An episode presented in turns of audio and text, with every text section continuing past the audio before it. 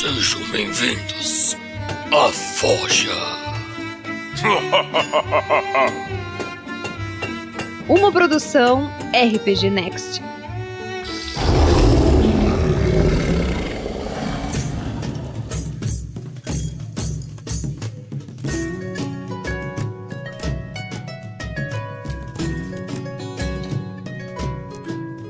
Bem, estamos ao vivo pela Forja RPG Next e hoje é um programa diferente, é o Grande Ferreiro. Ah, e aí a coisa vai ser. Como é que vai ser, Rafael? Então, primeiramente, boa noite. Heitor Fraga já chegou aqui, ó, na live. Tá perguntando, ué, agora tão cedo assim? Não era às nove? a Forja é mais cedo. Lucas Eduardo Pires Ramos chegou ali no YouTube. O pessoal vai chegando e eu vou explicando já já vamos explicar, né? Vamos falar pra galera o que que tá acontecendo, né? Falar pro pessoal, ó, tá... O que que tá acontecendo? Por que que tá tão cedo assim? Hoje é segunda-feira. Segunda-feira, geralmente, a gente faz o Tarrasque na Bota da aventura Storm King's Thunder. É isso aí. A gente vai ter outros dias da semana com outras lives acontecendo, simultaneamente mais pra frente. Só que hoje, como a gente não tava gravando mais a aventura Storm King's Thunder, opa, abriu uma janela pra gente fazer uma forja, e é um episódio especial da forja. Enquanto a galera vai chegando aqui no, no chat, a gente fala daqui a pouquinho. E você também, você consegue enxergar aí, Bruno, esses recadinhos da galera aí? Consigo enxergar todos, e inclusive eles vão estar tá aparecendo hoje, inovando aqui o RPG Next. O comentário de vocês vai sair diretamente no vídeo. Então, o que vocês escreverem ah, que legal. vai aparecer no vídeo. Então, lembrem que, assim, pode ter criança, né? pode ter coisa. Então, olha lá o que vamos escrever. vai ficar gravado. E hoje é, o que a gente vai trabalhar aqui é uma recompensa que é a maior recompensa do RPG Next, não é isso, Rafael? Ah, vou explicar então para o pessoal o que, que é essa forja. Dentro do apadrinhamento do RPG Next, existe várias formas de você nos ajudar, tem vários valores, né? E o maior deles, que é o mais alto, tem uma recompensa especial que se chama o Grande Ferreiro. Isso aí. E essa recompensa especial, ela é direcionada para quem consegue fazer esse maior apoio mensal. Só que, só que, o que aconteceu foi, além dessa recompensa, todo mês a gente faz um sorteio, quer dizer, a cada dois meses, a gente faz o sorteio do kit Bauru Tarrasque. E nesse sorteio não importa o valor de doação, porque todo mundo entra no, no, no, no piscinão do sorteio ali. Aquelas, parece aquelas cartinhas da Xuxa, assim, sabe? Um monte de carta jogando pra cima e pega uma. então, independente de qual valor você está doando, você entra no sorteio, claro que proporcionalmente, né? E aí, o nosso padrinho, amigo, colega aqui, o Ariel, Ariel Nogueira Vovichenko, é isso, Ariel? Júnior, senão meu pai rouba a fama. Júnior, Júnior. Mas eu falei certo, Vovichenko, é isso? Falou, certinho. Ah, legal. E aí aconteceu, o Ariel, que está aqui nos acompanhando, ele recebeu essa recompensa do kit, ele foi sorteado. Só que existe uma cláusula que é assim, ó, se você quiser abrir a mão do kit, porque Exato. o kit envolve um custo financeiro, você pode escolher outra recompensa de qualquer outro nível. E o que o Ariel fez? Ele escolheu essa recompensa, que é a, o Grande Ferreiro, que é basicamente uma consultoria que pode durar até duas horas. Ele mandou uma pauta pra gente do que ele gostaria de obter informação minha, do Bruno, né, do pessoal do RPG Next, e da galera que vai estar tá aí ao vivo participando e mandando perguntas, participando e, sei lá, comentando. A gente vai lendo e vai fazendo um conteúdo para ajudar o Ariel com as informações que ele gostaria de obter. E é isso. Essa é a Ford de hoje, Bruno. Rafael, eu posso ler pra galera aqui quais são os temas que o Ariel trouxe pra gente? Pode, pode. Vai lá. Então, o Ariel trouxe algumas coisas pra gente. São algumas coisas que ele quer que a gente debata e, e, e indique, chegue a um consenso ou evolua a ideia para que ele melhore as mesas de RPG dele. Então, vamos lá o que, que ele colocou. Como explorar melhor as missões secundárias sem perder o foco da campanha principal. Isso é uma coisa que ele quer que a gente debata hoje. Como então. estimular os jogadores a aproveitarem mais as histórias dos personagens. Esse é um segundo item. Como dar um upgrade em monstros de nível mais baixo para nível mais alto. Como planejar uma aventura de guerra com combates sucessivos e constantes. Adaptação de World of Warcraft para D&D quinta edição. Dicas de itens mágicos homebrew é, úteis e divertidos, né? E entre outras, e aí depois a gente também vai abrir espaço para quem tiver aí na live poder fazer um comentário ou outro. Ariel, esses são os temas que tu trouxe pra gente, é isso aí? Sim, confere aqui com as minhas anotações. Maravilha. Vamos dar mais uma boa noite pra turma que tá chegando aqui, Bruno? Vamos lá. Nós temos aqui o Diego Marcheseppe, mandou um salve. Nós temos aqui o João Ricardo, que tá aparecendo aqui de curiosidade. Nós temos. Ah, olha só, o Ariel entrou. o Ariel tá escrevendo também. e aí o pessoal tá escrevendo aqui que o, o Heitor falou que o Ariel é espertinho e leu nas, na- as letrinhas miúdas do contrato. Será que a gente pode começar pelo tema 1? Ou temos mais alguns anúncios? Antes, a- a- antes de começar, eu gostaria de fazer uma, uma, uma interrupção e perguntar uma coisa para Ariel. Ariel, Diga. é, já que você tá aqui como padrinho, conte pra gente, é curiosidade, como é que você conheceu o RPG Next? Olha só que boniteza. Foi graças ao tio Google que vai dominar o mundo em breve. Eu procurei podcast de RPG em agosto do ano passado, que eu mudei de residência e a minha jornada para casa ficou extremamente maior. E eu queria um podcast de RPG para escutar durante as minhas andanças. E eu achei o RPG Cast por acidente, RPG Next Cast. Olha aí, já cometendo gafe ao vivo. Meu Deus, que comida de bola. Vou, vou pro meu cantinho ali, já volto. É, eu achei, comecei a ouvir. Eu escuto atualmente ele pelo podcast Addict do Android. E eu escuto todo dia, basicamente, quando eu estou voltando para casa. Legal, que bom, bom saber. Massa. Valeu, obrigado por ser um padrinho nosso. Ariel, a Obrigado, fica gente. Boa noite. feliz, Minha participação foi muito boa. Nos vemos na próxima. Não, não, ainda tem muita coisa, cara. Segura aí. Rafael, e a maioria das pessoas que estão aqui na live com a gente sabem como é que a gente está trabalhando o nosso conteúdo, mas a Storm King's Thunder é, em live acabou agora e volta. Volta mais ou menos quando? Olha, a partir da primeira semana de setembro de 2019, eu volto a fazer as lives nas segundas-feiras de preparo da aventura. Então eu vou preparar a aventura. Como eu gastei mais ou menos uns dois meses para preparar a primeira parte, estou estimando que a segunda parte demore também mais uns dois meses. Mas eu vou ter certeza disso quando eu estiver preparando. Então, se você quiser acompanhar o preparo da segunda parte, com os spoilers e tudo que tem lá dentro, você me acompanha a partir de setembro. Eu vou anunciar no canal, vou anunciar nas redes sociais. Na segunda-feira vai ter preparo da segunda parte. Não perca. Digo aqui para vocês que é muito provável que vocês tenham novas lives, é, além de Storm King's Thunder aí pro futuro, sem garantir nada, mas é o nosso planejamento e a gente está batalhando para que isso aconteça. Então deve chegar aí na telinha de Exato. vocês, talvez um dia mais do que segunda-feira, tá? Então vai ter opções. E é, logicamente a nossa forja sempre debatendo e tocando esses assuntos, esses temas sobre RPG. E nesse momento é, marquei uma forja, passar para vocês com Eduardo Spor e Pedroca, Pedroca da formação Fireball. Vai ser um vídeo e tirando eu, gente da pesada aí. Eu talvez pelo peso, né? Se for por quilo, eu ganho deles, eu acho.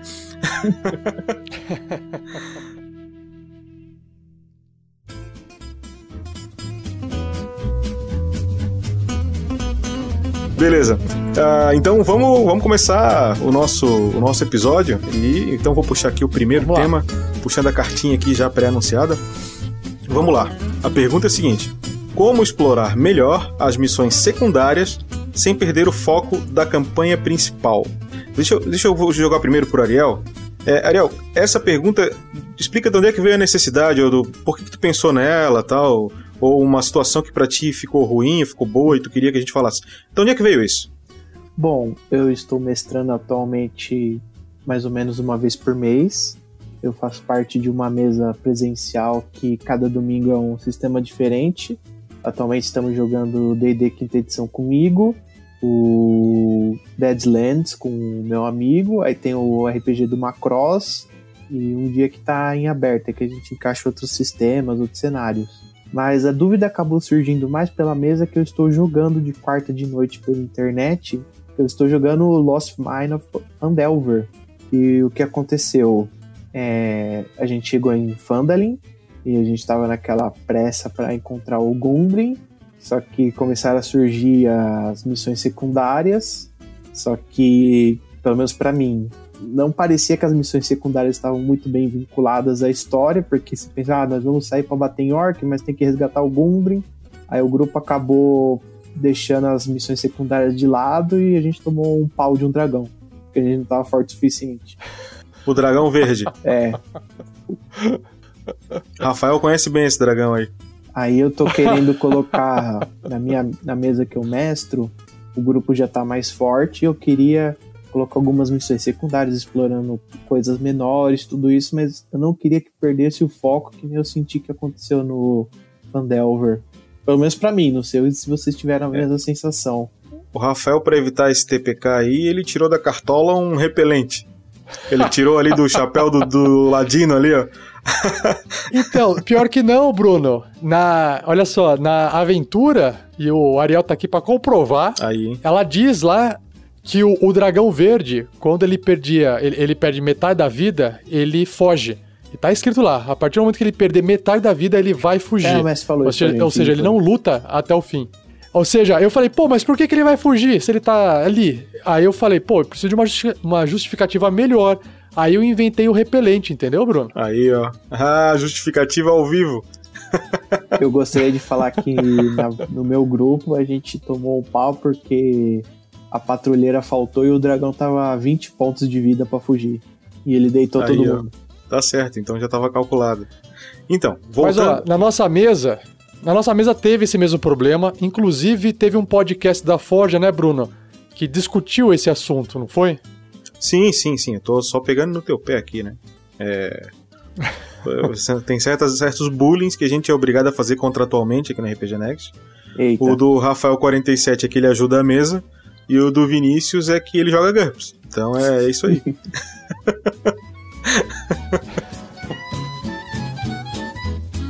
tá certo. Mas ó, as missões secundárias, a Mina Perdida de Fandelver é uma aventura super grande, né? É uma aventura bastante grande, daria pra chamar de campanha, de tão grande, ela é quase várias aventuras dentro de uma aventura só. E, e tem muita side quest, né? Que acho que é o que tu chama de secundários, né? Como por exemplo, quando eles vão É. matar os orcs lá naquela caverna, né, Rafael? Então, ah, pegando essa aventura então, a mina perdida de Fandelver, né? O Fernando, quando tava jogando, e os outros jogadores, eu lembro na época que eles falaram assim, poxa, realmente tem a urgência de salvar o Gundren, mas de repente a aventura agora tá levando a gente pra outros caminhos que e o Gundren vai ficar lá parado esperando. E aí o pessoal ficou com uma sensação de "É, eu quero voltar pra, pra missão principal. E aí eu falei, gente, é, a aventura ela foi estruturada pra vocês perderem o rastro é, do Gundren. Ou seja, não há como você ir atrás do Gundren. Não tem como você ir lá resgatar ele. Você vai ter que ir para outros lugares para você conseguir informação, para você aí sim encontrar onde o Gundren está. Enquanto você busca informação em outros lugares, você está combatendo, lutando, explorando e evoluindo o personagem. É essa que é a estrutura da aventura. Só que, como o Mariel bem comentou, que ele escreveu assim, como melhorar essas missões secundárias sem perder o foco da campanha principal.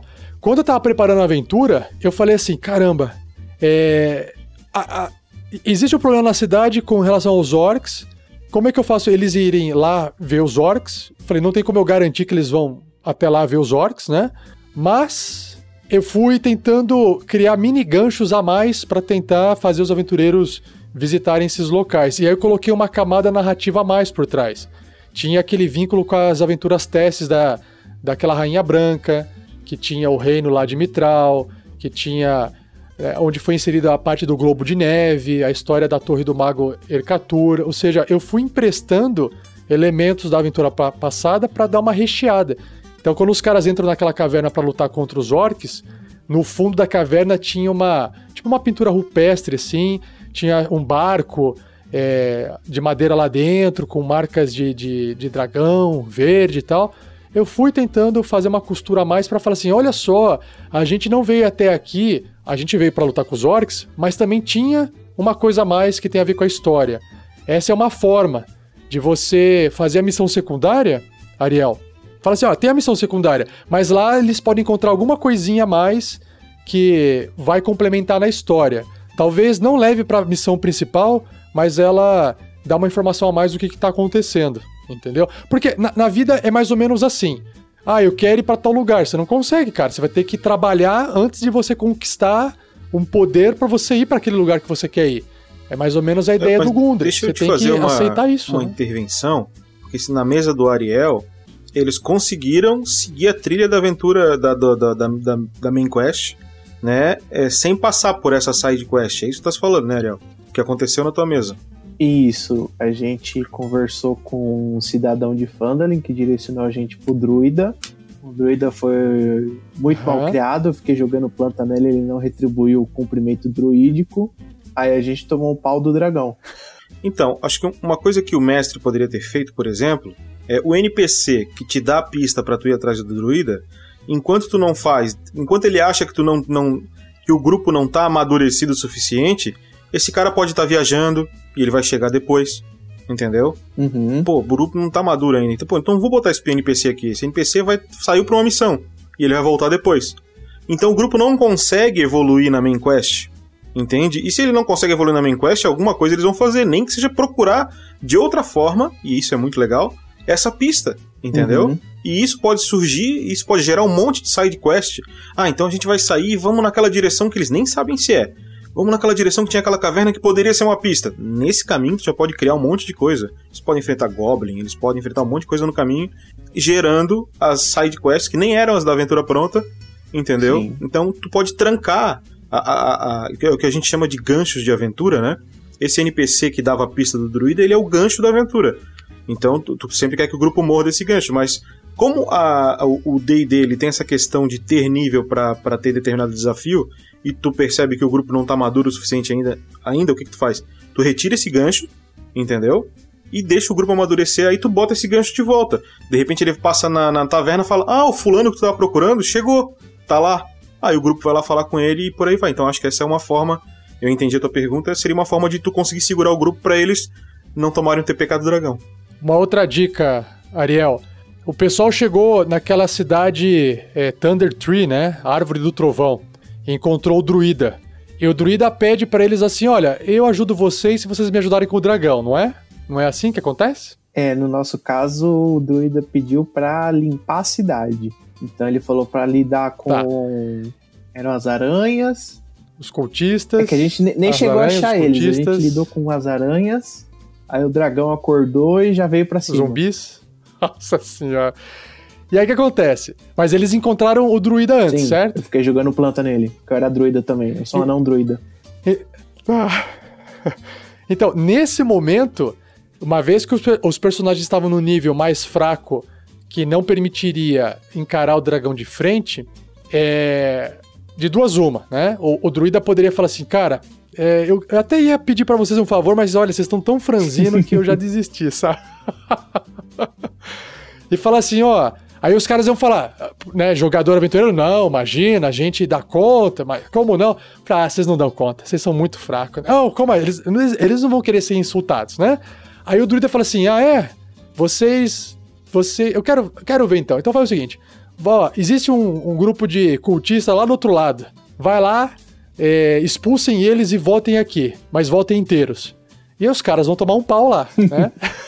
e os caras, mas não vão morrer. Aí eles voltam tudo ferrado. Fala, tá, tô falando que vocês estão ferrados.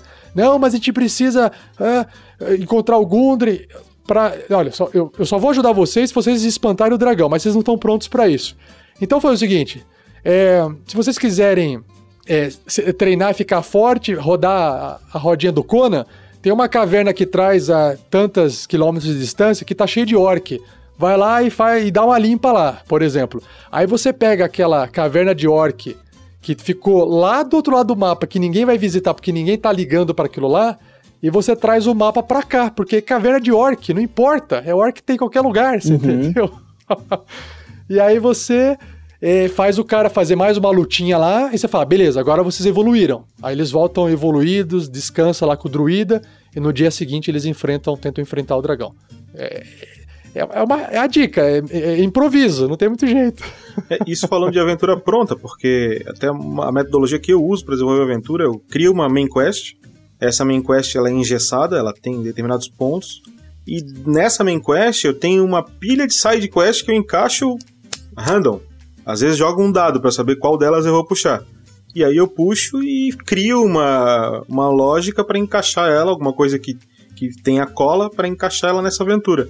E aí tu vai fazendo e essa main quest que era pequena vira uma coisa é, enorme, né? E tu pega vários jogos aí, que é o padrão, por exemplo, de desenvolvimento de jogo da, da Bethesda fazendo The Elder Scrolls, desde o 2, se eu não me engano, é isso que eles fazem. É uma main quest, e nessa main quest tem 500 side quests que são muito maiores do que essa main quest. E acho que é uma ideia inteligente fazer uma campanha. E na aventura pronta, às vezes a gente acha que tem que fazer exatamente como tá na aventura, né? Mas o ideal não, o ideal é tu esculhambar uhum. a aventura pronta. Ela fica ali de suporte Outra coisa, outra coisa, Ariel, você poderia também, claro que aí é, exige um pouco de preparo às vezes, mas você pode falar assim, ó, é, tem um item aqui que vai ajudar vocês a derrotar o dragão, mas vocês têm que enterrar nele ou agarrar ele, ou, ou seja, alguém tem que meio que correr para cima dele e tentar abraçar o dragão, fazer um teste de agarramento e enfincar o negócio nele. A partir desse momento ele vai ficar zureta, e aí ele. Sabe? Aí você pode inventar um item, igual eu inventei lá o, o repelente de dragão, mas na verdade o repelente de dragão era, era a ideia de que ele ia ter que fugir com metade dos pontos de vida de qualquer forma. Então, eu, eu, criei esse item do tipo, ó, ele vai ficar furioso, ele vai ficar meio zureta, ele vai levar umas pancadas e depois ele vai falar umas baboseiras e ele vai embora. E aí ou seja, pra, os jogadores achavam que eles iriam lutar até matar o dragão. Com o repelente, eles não precisariam lutar até matar o dragão, bastava tirar metade dos pontos de vida. É outra forma. Você pode fazer, tirar. É que tirar menos, um quarto de ponto de vida é muito pouco, é muito rápido. Às vezes um ataque só já tira, né? O problema é o ataque do dragão. Que um ataque só pra matar todo mundo de uma vez só. Que foi o que quase aconteceu. Eu Mas lembro. é o risco. E se morrer? e se lembro. morrer? Se morrer todo mundo? Cara, morreu todo mundo. Aí o que você faz? Faz uma aventura no mundo dos mortos, uh, faz alguma coisa, inventa, eles voltam, voltam mais forte e vão se vingar do dragão. E volta para dar um cacete no dragão, mais forte, evoluído, pronto. É uma boa é, ideia. O pessoal da nossa mesa, a gente já falou que o Gundam já morreu essa altura do campeonato, dane-se, vamos dar um cacete no dragão lá, que ele humilhou a gente. então eu acho que vencemos o item aí, número 1. Um. Fechou? Vamos ler uns comentários aqui então, Bruno, Vamos do nessa. pessoal dando sugestões aqui? Pode ser contigo? O Heitor Fraga. Pode ser? O, o Heitor Fraga ele escreveu assim: ó. O grande problema do foco envolvendo missões secundárias é quando a construção dessa atividade paralela se desvincula demais a trilha regular que a aventura leva, ele acredita. Ele continua: no sentido de que o próprio RPG já prevê, pela natureza interpretativa, que sejam feitos detours de, ro de rota. Um time enfrente um bicho, por um lado, enquanto outra equipe faz diferente. Então ele está fazendo um comentário ampassando ali. Ah, o, o, o Gil César Queiroz escreveu assim: o DM tem que ter uma desenvoltura para seguir a história e ficar claro e, e ficar claro, muito divertida. Uh, o Heitor complementa: uma missão boa secundária é a que tem início na missão principal e se fecha voltando para a missão principal. É, nesse aspecto, as missões secundárias da mina Piri de Fandelver, elas não são boas, nesse comentário do Heitor, né? Ele complementa a partir a partir do momento em que a missão secundária empurra os jogadores para um lado que impede da aventura principal, para então forçá-los a retornar o caminho, a imersão é perdida. É, em termos narrativos, ela dá uma quebrada, mas se você imaginar que o cara tá vivendo a vida no mundo, explorando, evoluindo, encontrando itens, que é a pegada mais do DD, que ainda tem esse lado mais vamos andar, explorar e combater, não, não, não fica tão ruim assim para quem gosta de jogar e interpretar, usar o personagem. Ah, é um desafio. Pô, é legal, sei lá, numa cidade abandonada encontrar uma bruxa no meio do mato. Poderia ter tido um combate ou não. Isso é legal né? Independente de ter vínculo com a missão principal ou não, eu acho no mínimo interessante explorar, sabe? Aí vai um pouco de gosto também. Fechou. É, eu gostaria de ler o comentário do Marcelo Guaxinim, matar os jogadores três aventuras seguidas também resolve. Eu acho que podia fazer uma podia É fazer assim uma mesmo, eu acho ele é camiseta sanguinário. do RPG Next com vários crânios quebrados, é um número um, uma falha crítica no fundo e essa frase embaixo. Aí, fica a dica aí, Heitor. o ilustrador. É, o Heitor agora é o, é o nosso artista. É, tô tentando, tô tentando, tô tentando roubar ele. Tá tentando aliciar o Heitor pra, pra nossa milícia É, RPGística. exatamente. Tá certo. Vou passar aqui então pro segundo item. Vamos lá. Vamos lá. É o seguinte: como estimular os jogadores a aproveitarem mais as histórias de personagem. Hum, esse é polêmico. É, uma coisa que tá acontecendo de interessante é que a minha mesa tem um Warlock, ele é pacto do, do demônio lá, não lembro o termo exato, fugiu agora. E ele começou fazendo um Tá. roleplay que ele não estava muito confortável com isso. E eu conversei com ele, eu tô planejando de alguma forma seguir essa história que ele não gosta disso para ele romper esse pacto com o patrono dele. Mas isso é uma coisa específica. Tô tentando também aproveitar melhor a história dos outros personagens. Inclusive tem um bardo humano que é irmão de um bárbaro meio orc. Altas confusões. Aí seria isso, aproveitar mais isso, é colocar esse tempero da história de cada um dentro da campanha para explorar, sabe, daquela dar o holofote para cada um de vez em quando. Pode começar, Rafael. É, então, essa parte é a mais complicada porque ela depende de todos os jogadores que estão na mesa. Não depende só do mestre, né? Porque você escreveu assim, ó, você quer estimular os jogadores a aproveitarem mais essas histórias. Porque o mestre o que ele pode fazer, ele pode ler os backgrounds de cada um.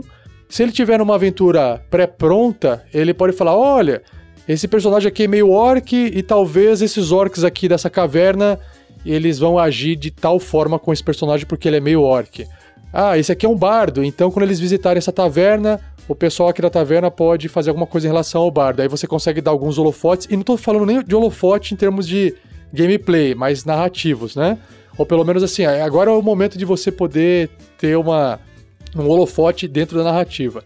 Ah, agora, para o jogador eh, estimular mecanicamente, para você, desculpa, para você poder fazer com que o jogador traga esse background para a aventura, mecanicamente existe o recurso do D&D quinta edição. Agora estou falando só especificamente do D&D quinta edição, que é a inspiração. A inspiração é uma recompensa mecânica que permite o jogador fazer uma rolagem de ataque ou de atributo ou, ou de perícia com vantagem se ele for se ele estiver interpretando bem o seu personagem a partir dos defeitos, dos traços de personalidade, dos seus vínculos, esse tipo de coisa. É é uma forma de ele fazer um estímulo para o jogador tentar interpretar aquilo lá. Mas é, não, não seria muito ideal, porque é uma recompensa meio extrínseca, né? Não é intrínseca à narrativa, é extrínseca porque ela é matemático. É como se fosse um metagame. Opa, eu vou fazer isso porque eu vou ganhar um dado para fazer uma rolagem com vantagem. O que não é tão interessante assim. Agora, é, o jogador, quando está criando o background dele, tem uns que vão criar mais detalhados, tem outros que não vão criar tão detalhados. Eu não acho que tem que ser detalhado necessariamente, porque ele pode construir o background dele durante a partida. Então ele fala assim: ó, quem você é? Cara, eu sou um guerreiro que veio de uma cidade distante e tô tentando descobrir o meu propósito. Qual é o seu propósito? O seu propósito? Não sei, eu vou descobrir jogando. Aí de repente ele tá Uh, ele foi emboscado por goblins e ele viu um inocente morrer. Ele fala assim, aí o jogador pega essa dica e fala assim, já sei. E meu propósito agora é defender os inocentes dessas criaturas caóticas. E aí o jogador incorpora esse propósito no personagem dele naquele momento. E ele vai construindo isso ao longo da aventura. Não há necessidade de vir, vir pronto, entendeu? Uh, então assim, mas o, a, o mais difícil é você estimular.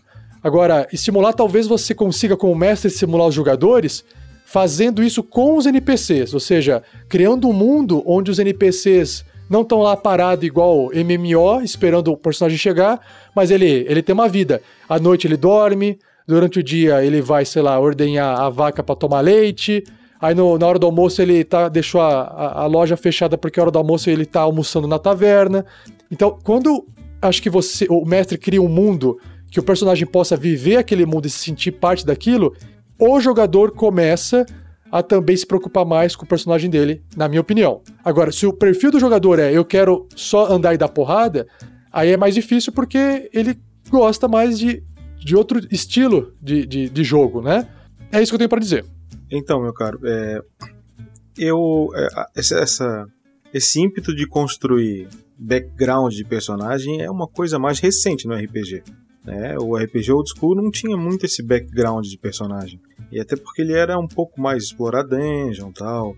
É, é, é, começou com esses sistemas narrativistas, eles começaram a dar uma forçada é, do RPG nesse aspecto. Eu acredito, sinceramente, tá, que a construção, até vou, vou, vou reforçar o que o Rafael está falando, eu queria falar isso ele abordou, e eu concordo com ele nesse aspecto. A construção do background do personagem tem que ser feito, e eu, eu não, não tô botando ele, botou como opção. Na minha opinião, ele tem que ser feito na aventura. Aquilo que tu escreve antes da aventura não foi experiência. É, experiência me ajuda? Experienciação? Experienciado. não foi experienciado, experienciado pelo grupo. Então ele não tem fit, ele não tem, tu não tem vínculo com aquilo tu não tem afinidade ainda, tu não tem empatia por aquela história, porque ela é uma história qualquer que alguém escreveu ali num canto e não tem essa vivência. É. A construção do background dentro da aventura tem a vivência. Todo mundo tá vivenciando. E aí começa a rolar aquelas pontes, aqueles links. O, o, começa, ah, o cara lá, ele é. Ele é ranzinza. Porque eu já joguei três aventuras com ele ele era muito ranzinza. Entendeu? Então tu vai construindo isso durante a aventura. E aí esse background é rico. O que o background pré-escrito pode ajudar é no caso do mestre para ele criar ganchos de aventura. Por exemplo, é, se um dos meus personagens, por exemplo, dentro de um determinado reino, ele é um fugitivo da polícia, tá? Opa, eu posso usar isso. Eu posso, de repente, colocar no meio da aventura uma tropa que está procurando esse cara, sei lá, de três, quatro pessoas. Não, a gente quer saber quem é o fulano de tal, e ninguém do grupo sabe aquilo. E aí ele vai ter que começar. Então pode servir como vínculo criativo para o mestre explorar aquilo mas não é bom que o jogador force esse background na aventura, porque fica literalmente forçado, já que ele não foi vivido. É tipo aquela declaração de amor onde o amor não aconteceu antes, entendeu? É de repente, no mesmo dia, sabe? Tu olha e fala assim: É. Que isso, cara? Não, te, não teve a vivência. Tem que ter a vivência para que aquela coisa se torne verdadeira, porque daí todo mundo viveu aquilo e começa, opa, começa a fazer sentido. Então, nesse aspecto, né? Uma, uma, uma técnica interessante que eu uso às vezes, ainda não usei com o meu grupo, normalmente eu, eu, presencialmente eu costumo usar isso, é criar uma tabela de interações. Então eu pego um D6, um D8 ou um D12, tu escolhe qual dado que tu quer usar, e tu vai criar uma tabela com o número do dado. Então tu pode colocar assim, é, amigo antigo, é, afinidade à primeira vista, é, ódio à primeira vista, é, ódio antigo, irmão, e vai criando um monte de, de interações. E aí tu começa a jogar fulano com Beltrano do grupo, joga um dado. Ah, esses dois são irmãos. Eles vão criar esse background história. Fulano com fulano do grupo são inimigos antigos. Os caras vão se brigar a campanha inteira, porque deu no dado ali que eles são inimigos antigos. E isso é um desafio legal para os jogadores, porque vai ser uma coisa que eles não estão esperando. E é legal tu tem que interpretar uma coisa que tu não tá esperando, porque isso te abre uma quando tu tá acostumado dentro da tua caixinha, tu faz sempre a mesma coisa. Às vezes o RPG se torna até cansativo. Quando tu faz uma coisa dessa, de repente tu queria ser um personagem A e sai ali que tu tem que ser um personagem B porque tu odeia aquele cara e tu era um cara da paz. Como é que tu vai interpretar aquele clérigo pacífico tal que odeia o fulano que tá ali? Será que ele é um clérigo que ele tem inveja e é por isso que ele odeia e aí ele fica brigando contra esse lado divino e esse lado humano dele? Aí tu tem que construir esse personagem em cima dessa, dessa interação. Então é uma, é uma boa ideia para tu dar esse start no, no, no, jogo, fazer essa tabela de interações. E background, é, é, eu acho que é isso. Tenta construir esse background. O Rafael usou a ideia de os ganchos da aventura, né? Então acontece tal coisa na aventura, ele ah, opa, então meu personagem vai ser... ele era assim. E aí tu pode puxar no meio. Não, porque quando eu fazia não sei o que lá no meu tempo de, sei lá, eu fazia tal coisa. E ele nem escreveu esse background, mas ele pode falar depois. Não tem problema. E essa construção é ativa, porque ela tem vínculo com a aventura que tem vínculo com os outros personagens. Aí, opa, legal. Então eu, eu penso dessa forma. O, o Ariel, vocês estão usando a, aquela sugestão de background que vem no livro do jogador do D&D quinta edição? Eles construíram os personagens com ela. Tá, tá.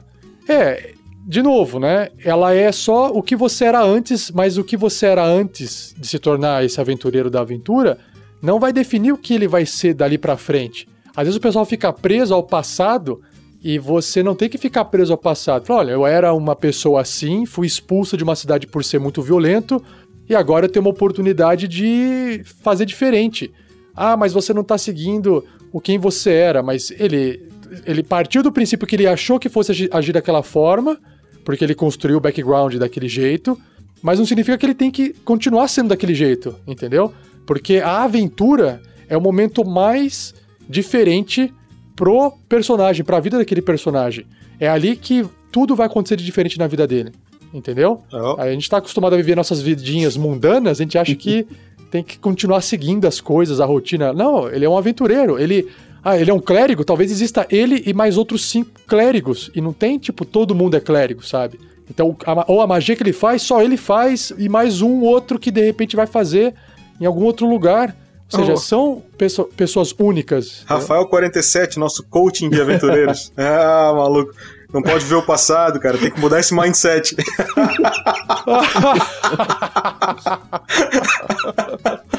Olha, boa, boa dica, hein? Boa dica, hein, Bruno? Boa dica, hein? coaching de Vou fazer um coach medieval. É, coach de fantasia medieval.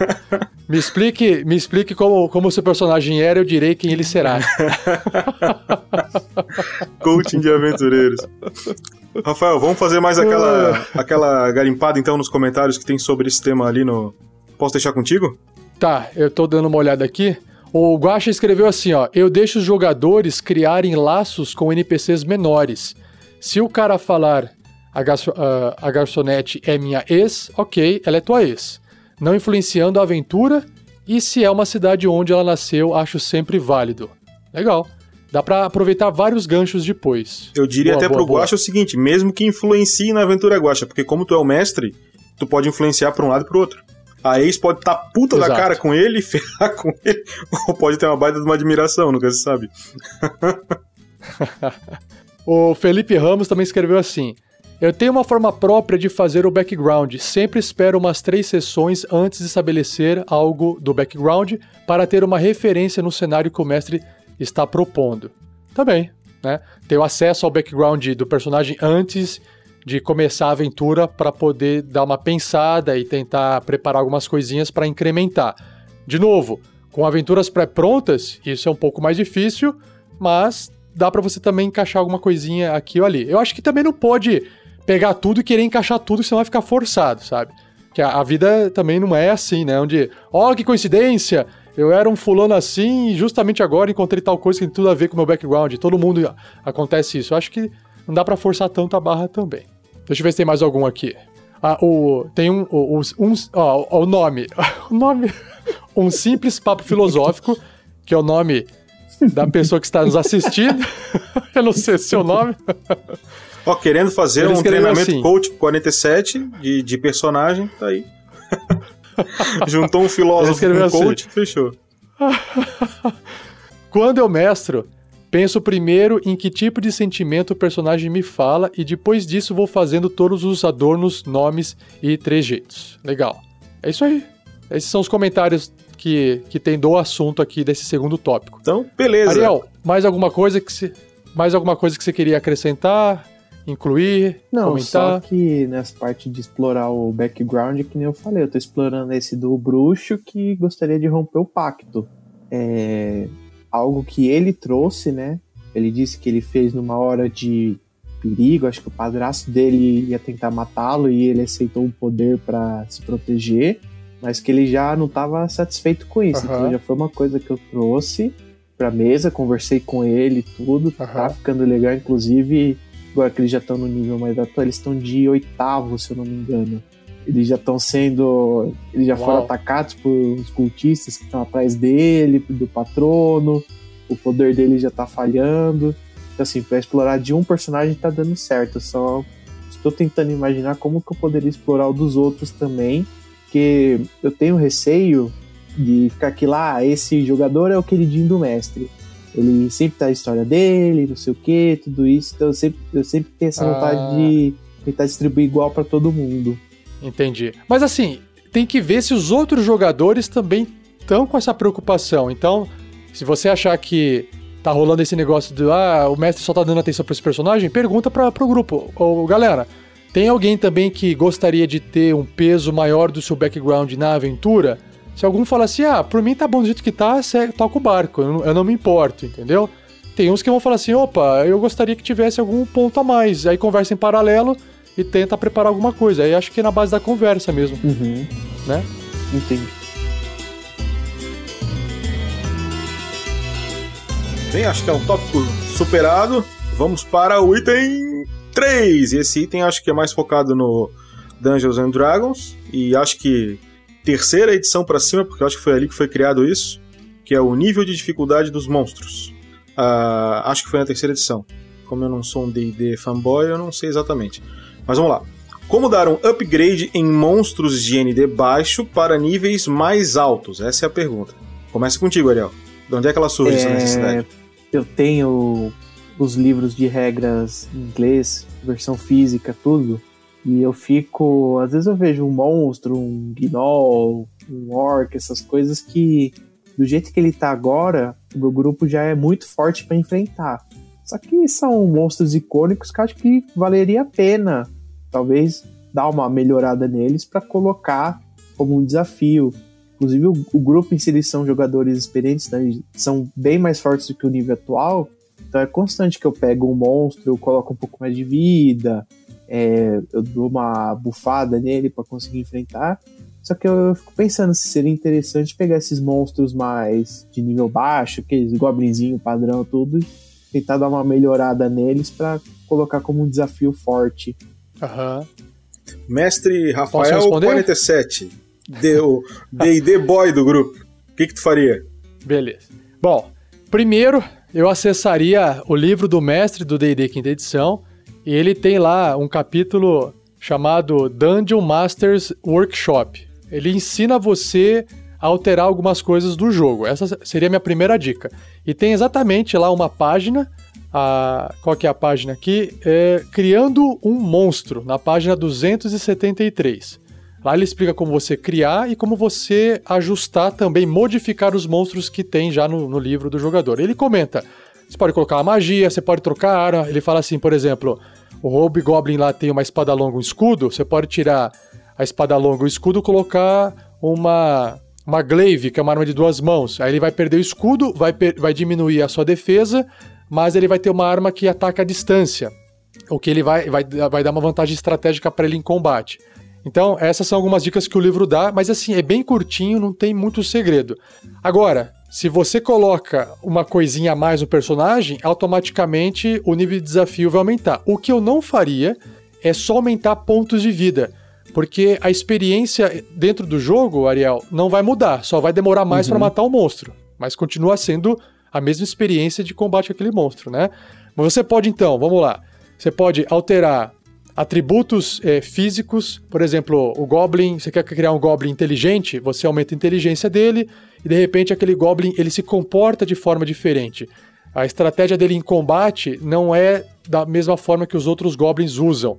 Você, como mestre, tenta jogar com, aquele, com aquela criatura da forma mais inteligente possível. Você pode criar um outro personagem e falar assim: olha, é de se esperar que um orc a, eh, vá agir dessa forma, mas esse grupo de orcs tiveram uma experiência eh, de vida na região que eles vivem que eles não saem atacando todo mundo que vem, que vem pela frente. Eles tentam conversar e obter alguma coisa em troca antes de partir para agressividade. Então, mexer na parte da personalidade, que pode ter a ver com os atributos físicos. Em vez de ser muito forte, é um pouco mais inteligente. Ou seja, ele, quer, ele vai tentar evitar usar força, porque ele não é tão forte assim, e tenta usar inteligência e vai tentar persuadir, vai tentar intimidar para poder conseguir o que ele quer. Você pode, por exemplo, fazer assim: esse grupo de goblins eu quero deixar mais forte. O que, que eles fizeram? Ah, eles beberam de uma água, é, de uma água, sei lá, envenenada numa caverna, envenenada entre aspas, porque deu um pouco mais de força para eles, mas eles estão condenados porque eles vão morrer, sabe? Tipo, sei lá, tomaram uma radiação lá, estão super mais fortes, eles estão mais rápidos, andam mais rápidos, eles têm uma ação extra, mas eles vão morrer muito mais rápido porque eles estão contaminados. Você pode dar itens mágicos, né? Olha, cada é, um dessas criaturas achou um anel que dá uma proteção maior e eles estão usando isso. Claro que pode desbalancear o jogo, porque se o personagem mata aquela, criatura e pega o item mágico, eles estão ficando fortes, né? A partir desse momento, os heróis ficam fortes demais, você vai desbalancear o jogo. Mas eles podem estar com alguma magia de poção. Ah, eles encontraram um baú cheio de poções, resolveram tomar, achando que era cerveja, e eles estão super poderosos com uma magia que dura lá 24 horas, e agora você está tendo que lutar com esses goblins super poderosos. Então você pode usar vários recursos do próprio sistema para poder incrementar esses monstros de forma criativa. Se não for suficiente o livro do monstro, o livro do mestre, para você incrementar, dê uma olhada nos livros da quarta edição, no, no livro do monstro da quarta edição, do D&D. Por quê? Porque lá eles já fizeram isso. Se você pegar, tipo, Goblin, tem lá Goblin Xamã, é, Goblin Guerreiro, é, Goblin de Escudo, é, que é tipo um, um, um, paladino Goblin. Aí o Goblin meio é, rogue, ladino, que corre, atira lança.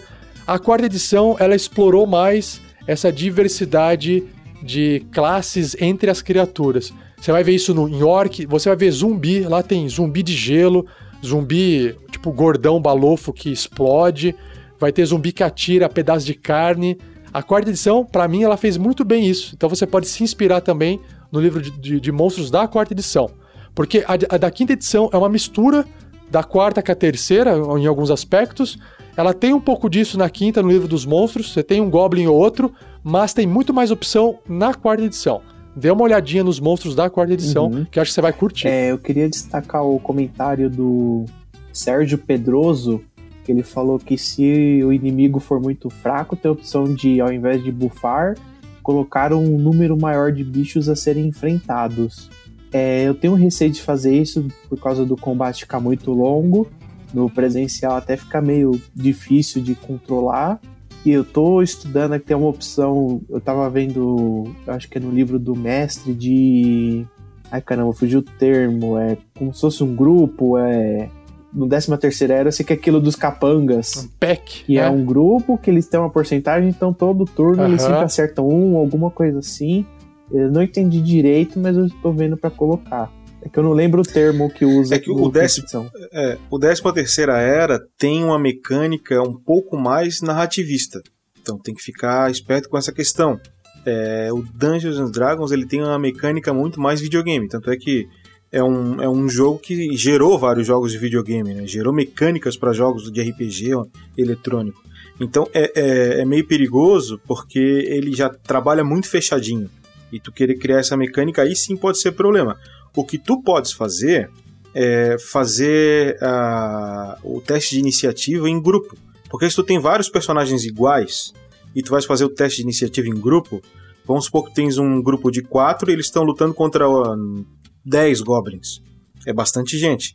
Então, o grupo deles faz, faz uma média de teste de iniciativa Pode ser cada um joga um dado e, e testa a iniciativa. E tu joga um dado pro grupo dos goblins. E o grupo dos goblins, sei lá, vai entrar antes ou depois ou no meio deles. E todos os goblins jogam juntos. Então os goblins, eles vão atacar mais de um mesmo personagem.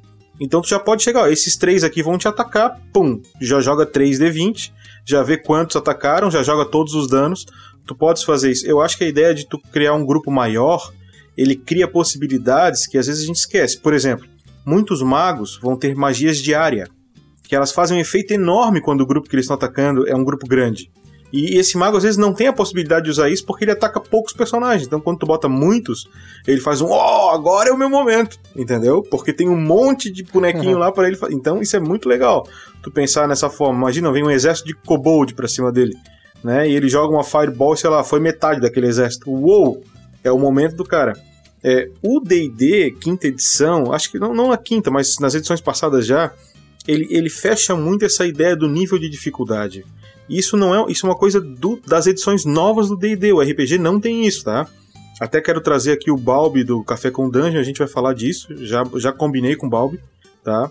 A gente vai falar de foreshadowing, que é o seguinte, tu vai contando pro jogador aquela coisa que ele vai enfrentar, é, por exemplo, vamos supor que tu botou numa missão pro grupo, o dragão verde, da mina perdida de Fandelver. Só que no teu dragão verde não vai fugir com metade dos pontos de vida, ele vai lutar até o fim.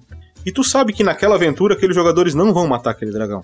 Então no meio do caminho você pode dizer, não, mas teve um grupo de cinco aventureiros, tipo vocês assim, ó, que enfrentou ele e não deu para nada, morreu na hora, no início. Então os caras vão começando a ficar com medo, eles começam a olhar, epa, pera aí, cara, se a gente for lá a gente vai morrer também. Então tu, tu pode tu pode fazer esse tipo de, de, de coisa. Isso tem nos, isso, isso é o old school usa muito disso, né? Tu bota inimigo pequeno e tu bota inimigo grande. Então, é, eu acho que tu pode usar a questão de grupo. É, a questão dos itens mágicos que o Rafael falou também muda bastante do old school pro novo. No old school, os itens mágicos, ele era literalmente uma das formas de tu evoluir o personagem. Tu batalhava por esses itens mágicos. Na quinta edição, os itens mágicos eles são reduzidos, a potencialidade deles. Eles interferem menos no jogo do que interferia no Advanced Dungeons Dragons, por exemplo. Os itens mágicos eram muito fortes. É, então acredito que a opção de tu usar itens mágicos se torna mais viável. Tu pode criar itens mágicos que só pode ser usado por Goblin. Por que não? Ele é mágico. Só funciona na mão de Goblin. Se os aventureiros pegarem um item mágico, não faz nada.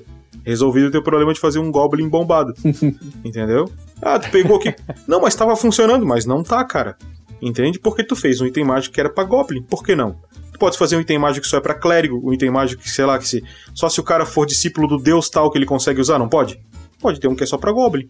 Entende? Então é uma coisa, uma forma de tu insuflar o poder, né, desse desse minion, mas é eu tentaria viabilizar, eu não, eu não bombaria esse esse esse esse esse monstro por quê? Porque a gente parte de umas premissas quando a gente vai enfrentar um adversário de que a gente conhece a força dele, né? Então, ah, tu encontrou um, um Hobgoblin. Ah, eu sei o que é um Hobgoblin. Meu personagem mata fácil um Hobgoblin. Aí ele chega lá, o Hobgoblin é o Steven Seagal, entendeu? Ele mata todo mundo. Ele falou, pô, mas era só um Hobgoblin, cara. então tu, o jogador vai perder a referência.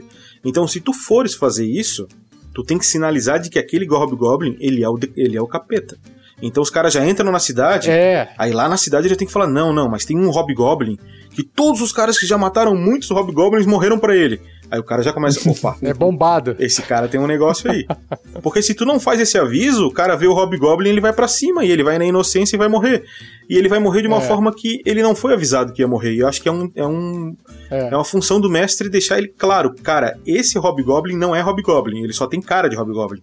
Entendeu? Eu peguei a ficha do dragão verde e botei um Hobgoblin dentro. Foi isso que eu fiz. Entendeu? Ima- imagina a cena. Uns hobgoblins chegam na cidade pra invadir. Aí os aventureiros lutam com alguns deles. Só que vem uns quatro atrás carregando uma jaula. E aí, essa, dentro dessa jaula tem um outro hobgoblin bombadão, animal, assim, Ou bem se pequenininho, batendo né? contra as Rafael? paredes Um da bem grade. pequenininho assim, que eles vêm com medo dele. E aí, os hobgoblins estão ali parados, eles têm tipo um turno pra poder soltar as amarras e o que tiver segurando aquele hobgoblin. E aí, os caras abrem a, a porta, então dá tempo dos, dos aventureiros ou se prepararem ou tentar evitar de que a jaula seja aberta. E aí, depois que o bicho tá solto, cara, os caras já estão preparados, entendeu? E aí o bicho faz o estrago. Ah, outra coisa que eu esqueci de falar, Ariel, você pode mexer é, na geografia, né?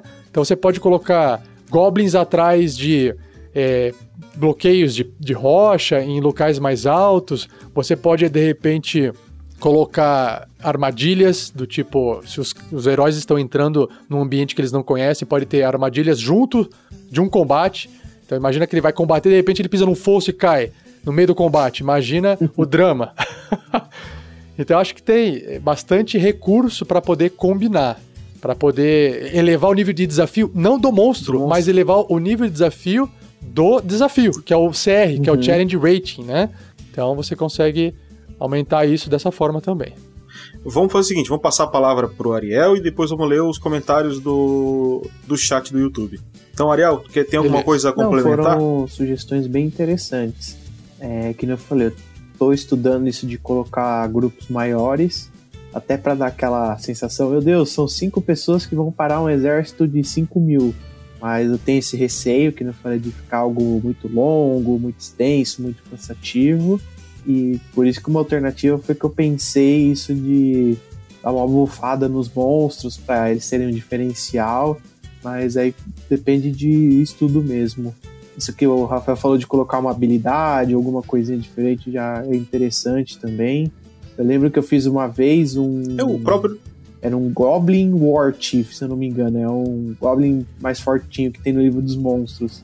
E eu quis dar uma bufada nele, eu coloquei que ele tinha habilidade de blink com, co- com outros goblins. Então, tipo, na hora que ele ia tomar um golpe, ele dava um blink e aparecia um outro goblin na frente dele pra tomar. E foi, eu lembro que ficou divertido porque os jogadores Ah, tá. tentavam matar o, o chefão e sempre aparecia um qualquer lá na hora de tomar porrada. Aí foi uma situação que o meu meu upgrade deu certo. Foi uma habilidade mágica, né? Pra ele ficar batendo e fugindo. Aham. Se tu pensar num, num Goblin, num, num Goblin, num Bárbaro e num Ranger, pra enfrentar dois Goblins na quinta edição, tu vai dizer, ah, fechou, o Bárbaro e o Ranger, mesmo de primeiro nível, vão detonar aquele Goblin, resolvido o problema. Mas se o Bárbaro e o Ranger foram presos e estão só de cueca, a situação já muda de figura. Principalmente se os Goblins estiverem armados. Né? Então acho que é, é isso que o Rafael falou. Tu mudar o terreno, às vezes não precisa nem deixar um monstro mais forte, mas os caras vão lutar sem arma. E agora?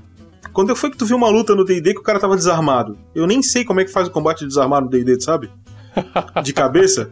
É, faz ataque. É ataque Faz normal ataque e o dano normal. é um, mas a modificador Só que aí força. você. É. Isso, dano é um. E aí vai bater assim e todo mundo é Goblin. proficiente com a própria mão. Aí, entendeu? Então Hã? aí os Goblins estão atacando com espada, já mudou com arco, Isso. já aumentou o desafio. Exato. Vamos pros comentários então, é contigo, Rafael47. O Heitor Fraga, ele fez um ótimo comentário, acho que resolve todos os problemas. A gente tá perdendo nosso tempo aqui com esse, com essa live, com esse podcast, ó. Pra resolver esse problema aqui do, do Ariel, é só laser. Bota laser nos bichos que resolve. Sabre Jedi. Eu acho saindo que tem um do cara olho. que tá lendo Shadowrun demais, hein? O, o Sérgio Pedroso ele escreveu assim: No caso, se for bicho muito fraco, você tem a opção de, ao invés de bufar, colocar um número maior de bichos a serem enfrentados. Foi que o Bruno até comentou. De repente solta uma magia de bola de fogo, mata todo mundo ao mesmo tempo lá. Ah, já o, o- um simples papo filosófico, que ele escreveu o nome dele aqui em cima, o Miguel. O Miguel, ele falou assim: particularmente eu gosto de modificar o local da batalha para um que convém aos meus bichinhos. Foi o que eu disse agora no final, né? Mexeu Isso. a geografia, né, do combate. Legal. É, Deixa eu ver, se tem mais alguma coisinha. O Manuel Ferrão, ele escreveu assim, ele marcou a gente aqui em vermelho, ó. Uma curiosidade, já participaram de alguma mesa onde o grupo de aventureiros iniciou um combate e percebendo a enrascada decidiram fugir? Não. Eu já, cara, já nunca muito. decidiu. Na época do. AD&D a gente tinha que fugir, cara, a gente tinha que correr, porque senão morria. Talvez. Talvez em campanhas futuras, Miguel. Talvez em, campanha, em aventuras futuras. Talvez. Vamos ver, o Rubens Duarte aqui, ó. É, se os jogadores são experientes, já devem conhecer todos os monstros clássicos. Eu costumo surpreender os jogadores bem na hora do vamos ver, colocando coisas inesperadas de surpresa. Legal, legal. É, é legal também, assim, você mostrar uma situação, o cara falar, ih, relaxa, é, isso é, é guerra é, vencida, porque eu sei exa- exatamente como eles funcionam. E de repente os bichos se contorcem, caem no chão e saem umas lesmas rastejando de dentro deles. Aí é outra parada, eram criaturas infectadas que estavam andando, sabe? Outro, Leonardo Vasconcelos. Eu gosto de colocar equipamentos melhores nos monstros e melhorar os atributos que faziam a criatura ter desvantagem, como ser burro ou ser frágil. Às vezes eu coloco uma skill especial no monstro. Foi o que eu comentei também de mexer no, nos atributos, né? Por exemplo, o Rubens Duarte escreve: um zumbi que fala, um ogro inteligente e medroso, um unicórnio sem chifre, etc. Tá aí. A gente acabou comentando, né? fa- fazendo esses comentários aqui. Deixa eu ver se tem mais algum aqui. Aham. O, o Sérgio, continuando aqui, o Sérgio Pedroso. E o combate vai variar de acordo com a estratégia do grupo. Nas eh, minas de Fandelver, por exemplo, do Tarrasque na Bota, o bardo botava todo mundo pra dormir. É, ou usar não item mágico, mas item obra-prima roubados, por exemplo. Esse negócio de item obra-prima, acho que na quinta edição não tem. Eu acho que não, não lembro. Ou tem. Acho que tem sim, né? Que permite mais um no ataque, mas não causa mais um no dano. Mas eu não, eu não tenho certeza. Acho que não tem obra-prima na quinta edição, eh, nas regras oficiais, se eu não me engano. Mas eu usei isso aí quando melhorei o Machado do Clank na aventura. Deixa eu ver se tem mais alguma coisinha aqui. É o Victor. ah, Eli Victor. Quando eu quero destacar algum mod, eu falo que é um NPC nomeado. E os jogadores da minha mesa já entendem que é um tipo de boss. Do tipo, o chefe. Aquele goblin tem um nome, Ah? Isso, é, isso é na perigoso. mesa também. Aí, qual é o seu nome? Goblin. Qual é o seu nome? Goblin terceiro vindo, ou não queimado, ou invencível, não sei da onde. Putz, aí não vai dar pra matar. Aí o mestre faz o quê? Ele bota o nome no Minion e deixa como Goblin 3 o Goblin foda, tá ligado? É o Goblin 007. É, Goblin 007, é o mais forte.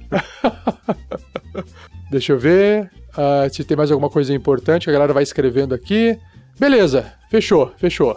Próximo tópico? Então, vencemos Próximo. o terceiro tópico, vamos para o quarto tópico. Como planejar uma aventura de guerra com combates sucessivos e constantes? Hum, Uau! Vai lá, Ariel. explica, explica Ah, o deixa eu problema. medir minhas palavras, porque aparentemente tem jogadores meus no chat e estou preocupado porque é o que virá no futuro. É. Uma. Ah, Vamos usar termos simples. Vocês são jogadores do Ariel? Não vejam. não ouçam. Ouve, ver pode, não pode Uma ouvir. criatura extremamente poderosa foi libertada, por causa que o mago foi burro, e ela foi para Cormir, que vai ser o palco da próxima campanha vinculada a essas duas campanhas que eu já mestrei e a terceira que eu estou mestrando agora. E eu queria dar mais um clima de tensão Certo. Porque no D&D normal, você trava um combate, tem um descanso longo, aí viaja um pouquinho, não sei o que. Eu queria um negócio mais tenso, em combate direto, dar esse, essa sensação de guerra mesmo, sabe? A, a pergunta Certo. é: dá a sensação, porque quando tu fala assim, ó, é, eu vou, vou ler de novo, só pra ver, talvez não seja isso. É, uma aventura de guerra com combates sucessivos e constantes.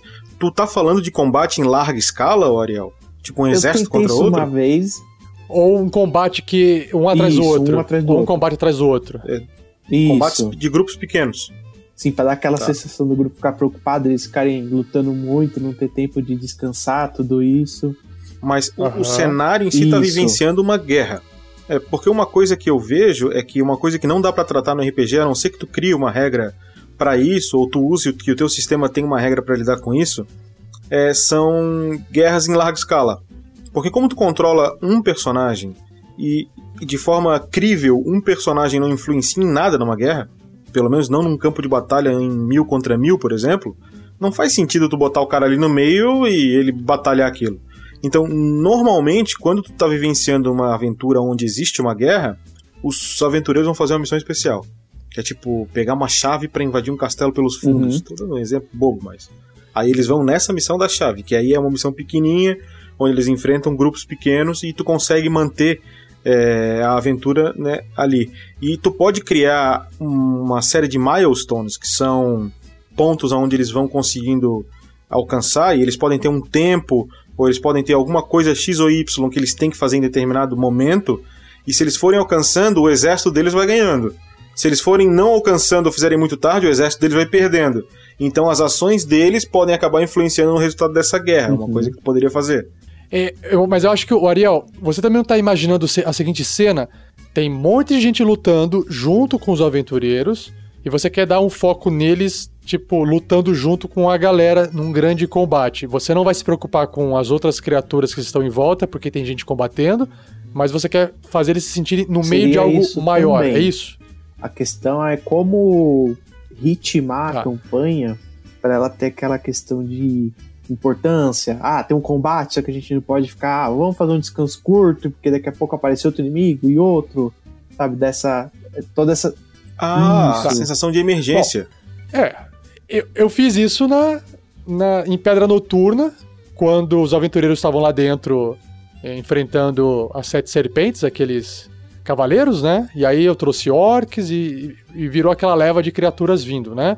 É, primeiro você tem que conhecer o sistema. Eu quero citar O outro lugar onde tu fez agora. isso.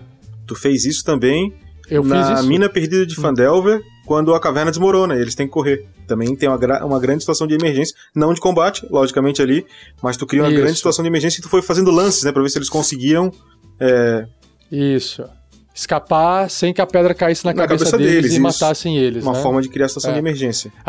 É, é- é como se fosse uma criatura grande que viesse andando e ela fosse atacando os quadradinhos na frente dela. Só que ela tem uma velocidade e, a- e o pessoal tem que correr, é, correr, correr, correr e tentar escapar, né? Mais ou menos isso.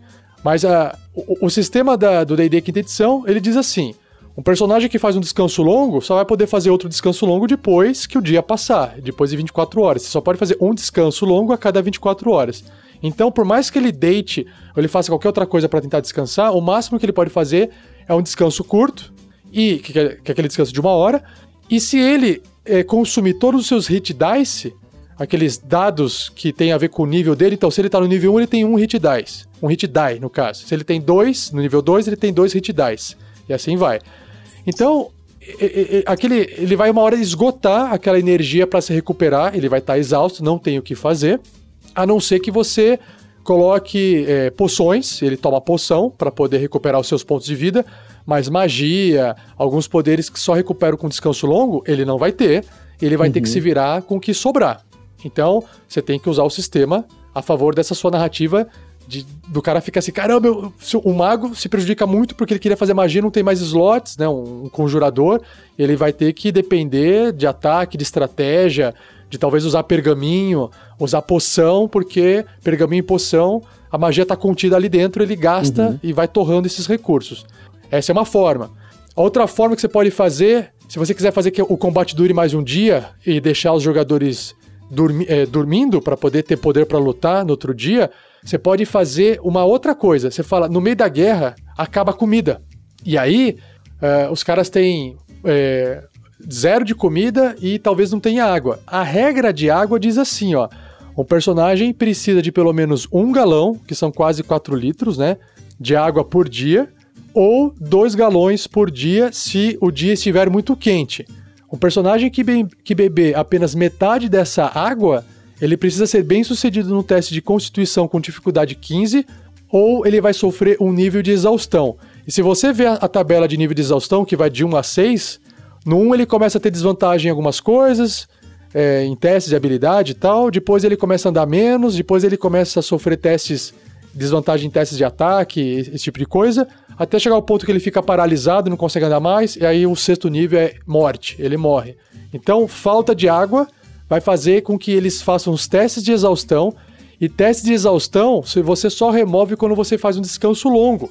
E aí remove um só. Então, se o cara acumulou três, né? Porque ele tá muito tempo sem descansar, ele dorme, ele volta um, ele volta com dois. Não tem como, como ficar bom de um dia para o outro. E a comida também tem a mesma mecânica, só que ele pode ficar mais tempo sem comer. O tempo que ele pode ficar sem comer é o número de dias igual a 3 mais o modificador de constituição. Então, se ele for um anão que tem 16 de constituição, ele pode ficar 6 dias sem comer. Então, você já pode colocar os caras passando fome e depois os caras começam a sentir sede. Mesmo deixando eles dormirem, eles estão acumulando pontos de exaustão e estão se ferrando porque eles não têm água para tomar. Entendeu? Então, assim, é, você tem que usar o sistema a seu favor e você pode criar essa urgência é, trazendo um combate atrás do outro, mas você tem que também calcular o nível de desafio. Um exemplo: um nível de desafio 1, que ele pode. Quatro personagens lutando contra uma criatura de nível de desafio 1, é, tendem a consumir um quarto dos recursos. Então eles poderiam lutar, em média, quatro combates com uma criatura de nível 1, até ter que fazer um descanso para poder se recuperar. Então você também tem que usar a matemática do sistema para conseguir criar essa urgência na matemática, porque senão ele vai achar que tá tudo bem e vai continuar seguindo a vida sem aquele medo de morrer. O que aconteceu em Pedra Noturna foi isso. Alguns encontros ali não iriam aparecer simultaneamente, né? Da, daquela forma no meio de um combate e acabar um para depois começar outro, para dar tempo dos caras fazerem um descanso curto. Nem descanso curto eu permiti, porque eu percebi que os, os aventureiros eles estavam num, num nível de energia que eles aguentariam receber mais uma leva de criatura e ia deixar tenso. Porque também não tem graça você fazer um combate onde os caras estão seguros de que tá controlada a coisa. Eu falei, não, eu quero ver esses caras passando sufoco. Então eu taquei criatura, eu trouxe o combate para cima do outro combate. Eu não fiquei esperando um combate terminar, resolver para depois trazer outro. Então a, tem essa estratégia, tem o feeling do mestre ali de ver os números também e falar, eu vou jogar os negócios aqui em cima. Mas crie um plano B. Se os, você jogar um monte de criatura o que é que vai acontecer se você estiver matando os, os personagens da aventura e você não tem mais como voltar atrás?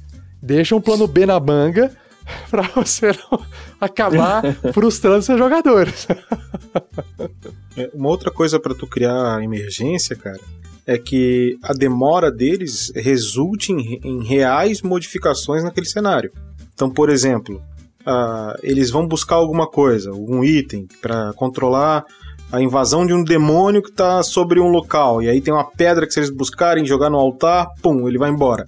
Quanto mais eles demoram, mais esse demônio mata pessoas. Isso pode interferir tanto na moral que eles vão ter quando voltar, na recompensa que eles vão ganhar, ou chega lá e já uhum. nem tem mais vilarejo, entendeu? Então eles não podem se dar o luxo de sair fazendo descansos e descansos. Eles têm que ir e voltar e tem prazo. Isso vai dar o senso de urgência, né? É, então se tu colocar um prazo, às vezes tu quer trabalhar numa coisa menor ainda, por exemplo. Ah, eles têm que chegar, eles estão batalhando contra goblins e o chão tá desmoronando atrás deles e tá vindo. Vou pegar, vou chupar o exemplo do Rafael na mina perdida de Fandelver. Então o teto tá desabando e eles estão saindo da caverna. Só que é uma saída que qualquer um conseguiria.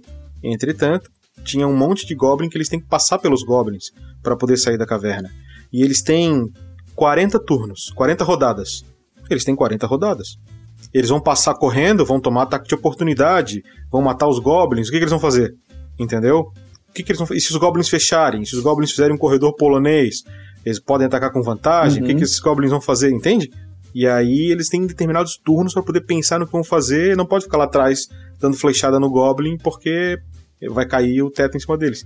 E aí tu vai criando o senso. Tu vai ter que criar o motivo da urgência. Não só pela mecânica do jogo, tu vai ter que criar ela na parte Entendi. narrativa. Mais uma dica, Ariel. É, dá para você também fazer cenas de ação que não envolvem combate, mas envolvem esse senso de urgência, né? Vá no livro de novo da quarta edição, se você não conhece. Lá ele explica sobre Skill Challenges, desafios com perícias.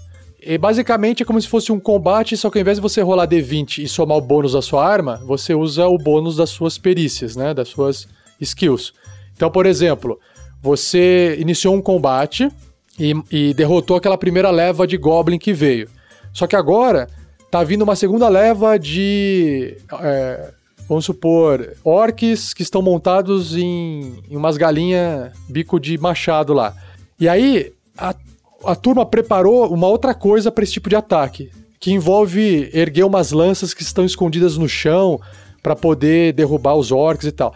Isso já não é, mais, não, não é mais um combate, ele se torna um skill challenge, ou seja, será que os aventureiros serão capazes de fazer teste de acrobacia, ou teste de força, ou teste de atletismo a tempo, ou serem bem-sucedidos para conseguir erguer aquilo no momento exato. E aí você pode combinar. Um tem que subir na árvore e puxar uma corda, então ele tem que fazer um teste de escalagem. O outro tem que encontrar é, um negócio e pode fazer um teste de investigação ou um teste de percepção. O outro tem que falar, no momento, falar, gritar, agora, levantem! Aí você tem que fazer um teste de talvez inteligência para poder conseguir falar no exato momento. Sabe? É, ou um tem que distrair os, os, os orcs que estão correndo e fazer uma dancinha ridícula, igual o Erevan fez na frente do dragão. e aí ele faz um teste lá de, de, de carisma ou um teste de performance, de atuação, para se ele conseguir tirar tanto ou mais, ele distrai. E aí você também consegue fazer um encontro, pelo menos um pedaço de encontro, só com testes de skill, para você também intercalar entre sei lá, andar e dar porrada, né? E, e, e gerar uma criatividade um pouco diferente, você consegue criar esse, esse senso de emergência. Por exemplo, voltando na água, a galera terminou o combate e de longe tá vindo mais uma leva. Cara, eles precisam dar um jeito de, sei lá, talvez achar água ou eh, fazer alguma coisa para tentar descansar e eles têm que fazer isso correndo. Teste de skill de novo, antes do combate voltar. As possibilidades são, são inúmeras. Eu não conhecia esse, essa ferramenta da quarta edição. Skill Challenge. Ariel. Dar, eu, infelizmente eles tiraram da quinta edição. É, era muito bom se tivesse trazido isso.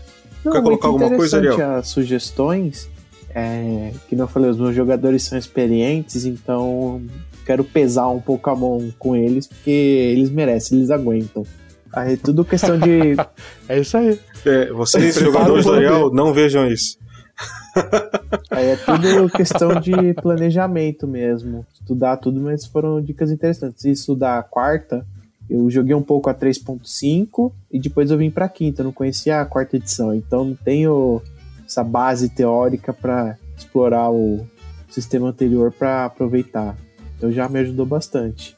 Rafael, Legal. e no chat tem? Ó, tem, o Felipe Ramos ele escreveu assim: diminui o nível dos combates e impeça o descanso. Eles ficam ganhando facilmente no começo, mas vai chegar em um momento que eles vão temer pela própria vida.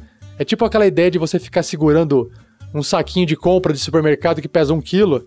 Depois de meia hora você não aguenta. Aquilo lá parece uma tonelada no seu braço, entendeu? Mais ou menos isso. É isso aí. E aí o, o Sérgio, o Sérgio Pedroso ele acrescentou assim: "Putz, esse plano B eu já tive que usar. Botei um bandido chefe muito forte e tive que usar um mímico que se prendeu nele e ele teve que brigar com os players e contra o mímico. Então ele deu uma inventou ali na hora que, olha, se tiver muito forte, de repente esse mímico aparece e começa a morder o chefão e virou um NPC monstro do lado dos heróis na balança, né? Pra lutar contra o Conhecido como 47A. É o ato de imitar o 47. Não é não. Não, não, não, não, não, não, nada não. Pode ler, pode ler a aventura. Ela é pública, está escrita no PDF. O mímio que existe naquela Não, não, porta, naquele lugar, e eu não. inventei nada. Sem ler aventura, porque senão não tem bullying. então vamos para a próxima. Próximo, próximo tema. vamos. Esse aqui é, olha, adaptação de World of Warcraft para a quinta edição do Dungeons and Dragons. Caramba. Uau. Olha, é, Vai lá, Ariel. Olha Não, o deixa o Ariel explicar o mãos. porquê. bota mais perto aí, Ariel, da câmera. É o uma raridade. Uau. É o livro dos É o livro? monstros O que, que é esse livro? O que, que é esse livro? da isso, a adaptação oficial do Do Warcraft, Warcraft? pro 3.5. Isso é o Warcraft Roleplay Game, né? Uhum. Eles ah, tinham pro o- 3.5. Eles Legal, tinham o Warcraft legal, legal, RPG e quando saiu o World of Warcraft eles lançaram uma linha também. Só que é pra 3.5. E assim, eu sou fã de Warcraft desde que eu me conheço por gente. Eu me lembro quando eu era pequeno, tinha 6, 7 anos, eu jogava muito 2. Aí eu não conhecia a expansão do 2 até recentemente, aí eu pulei pro 3. E depois eu joguei muito o World of Warcraft. Inclusive eu parei no final do ano passado porque eu mudei e não consegui construir um computador bom para jogar ainda. E o que despertou essa curiosidade talvez foi mais é, vocês conhecem o Geek and Sundry, aquele site que eles têm as mesas do Matthew é um- Mercer. Ele Ah, fez canal. um episódio especial com o Terry Aham. Crews que eles estão jogando Sim. o World of Warcraft. Se não me engano, eles usam quinta edição mesmo. Se eu não me engano, é a quinta. Quinta? E aí eu fiquei Uau. curioso como seria pra adaptar isso. Inclusive, eu achei, acho que foi semana passada, um, um canal no YouTube. Eu não vou lembrar agora que eu vi só de relance. Se você é desse canal, sinta-se privilegiado de sair na minha memória. É, que eles estão fazendo uma mesa do Warcraft. e como eu sou um fãzão do jogo, é algo que eu teria vontade um dia de jogar e fiquei curioso. Eu já achei algumas adaptações não oficiais, porque parece que a Wizards perdeu a licença para fazer a adaptação pro D&D e a Blizzard não tem mais interesse, eles estão investindo em outras coisas. E eu fiquei com essa curiosidade malandra aí de pegar os meus apresentadores aí no pulo do atleta. Cara, é, eu não vou poder te acrescentar muito sobre isso, porque eu nem sabia que existia o Warcraft para Dungeons and Dragons. Entretanto, eu sei que existe um guia de adaptação de 3.5 para 5.0. E aí toda, por- porque assim, é, a maior parte desse livro que tu tem é cenário. O que que tu vai ter que atualizar? As classes, basicamente, porque as regras tu vai usar da quinta edição e os status dos monstros. Então, com esse guia, é justamente para isso que ele serve, para tu adaptar principalmente as criaturas de 3.5 e classes de 3.5 para 5.0. As classes até já, se tu pegar de uma para outra, já é uma coisa meio adaptado. Então é mais o livro que tu acabou de levantar, que é o livro dos monstros, e eu tenho certeza que tem esse guia, porque eu já li ele. É um guia de adaptação de 3.5 para 5.0. Ele é um documento oficial, você Eu- sabe? Eu não conheço. Eu não sei. É, se é oficial, eu não sei se eu sei homebrew, eu não sei te dizer. Mas olha só, o oficial que eu conheço é a quarta edição. A quarta edição é o World of Warcraft versão de mesa. o exemplo. Claro que você não precisa jogar a, você não precisa jogar a quarta edição, mas só pra exemplificar. Você monta um guerreiro de nível 1, você escolhe os poderes que ele vai ter, assim como qualquer classe que você vai montar de nível 1. Então você tem lá, se eu não me engano, três, dois poderes à vontade, que você pode usar à vontade toda vez. Um ou dois poderes por encontro, ou até três, eu não lembro. E um diário, que você pode usar uma vez no dia. E, por exemplo, tem um ataque lá do guerreiro que você. que se chama alguma coisa swipe, que é tipo varredura. Basicamente, o ataque dele, ele tá mirando no pé das criaturas e aí as criaturas caem no chão. Então, ele foi muito baseado nesses golpes De, do de MMO. quarta edição. Exatamente. Essa ideia de você gastar o poderzinho, acaba o combate, ele recupera. Não que na quinta edição não tenha isso, porque muita coisa foi emprestada para quinta edição. Por exemplo, os- as magias cantrips, os truques que você pode fazer à vontade, veio desses ataques à vontade da quarta edição. É, alguns tipos de. A recuperação de vida, por exemplo, que tem ali na, na quinta edição, que você pode fazer o descanso curto, também veio da quarta edição, com algumas adaptações. Então você pode aprender bastante com a quarta. O problema é você adaptar é, o WoW, que é um jogo de fantasia medieval, mas um, um super high fantasy, porque o cara tem realmente, literalmente ali, visualmente, você vê muito mais poder no personagem do que na quinta. É, você trazer isso fica estranho, porque aí, a não ser que você crie um personagem no nível mais alto para começar a aventura, para poder tentar é, representar aqueles poderes que os personagens têm. O que eu faria seria não uma adaptação mecânica, porque eu acho que isso dá mais trabalho, mas você simplesmente tentar identificar qual é o nível do personagem. Vamos supor, você tem um guerreiro lá no WoW, você quer fazer um guerreiro ele no D&D quinta edição. Beleza, então você tenta, pe pega o guerreiro, ele pelo menos vai ter que ser de nível 3, imagino eu, porque no nível 3 abre aquela opção para você escolher aquele caminho marcial do guerreiro, certo? E o caminho marcial dá poderes pro guerreiro, poderes extras. E se você pegar lá, por exemplo, o caminho marcial do, do guerreiro lá que faz magia, que eu esqueci o nome, pode ser que algumas magias que você escolhe pro guerreiro naquele caminho possam ficar parecidos com algum guerreiro do WoW. Então eu acho que você tem que se inspirar no WoW e não tentar copiar, porque essa parte mecânica de você realmente transcrever e adaptar é um trabalho de design, Ariel, grande, pesado, envolve teste, envolve balanceamento, sabe? Eu acho que não é o caminho, cara. É, para você que é jogador e quer se divertir, se sentir no mundo de, de World of Warcraft, é, olhe o sistema da quinta edição e veja onde que você pode usar a própria regra, os próprios recursos, em qual nível o personagem você acha que ele tem que estar, para você tentar imitar, né, simular os personagens do World of Warcraft. É isso, é mais- Porque com os monstros acho que é bem mais fácil. Mas se for um, Monstro é se for um desenvolvedor como eu, que fica fazendo script pra treinar, pra, pra testar a probabilidade de, de, de ataques e tal, faz porque é divertido pra caramba, cara. É, sim. Se, se for a pegada do Ariel, é sua pegada essa, Ariel, ou não? Eu não entendi metade que ele falou, eu só ri porque eu sou educado. Então tá respondido.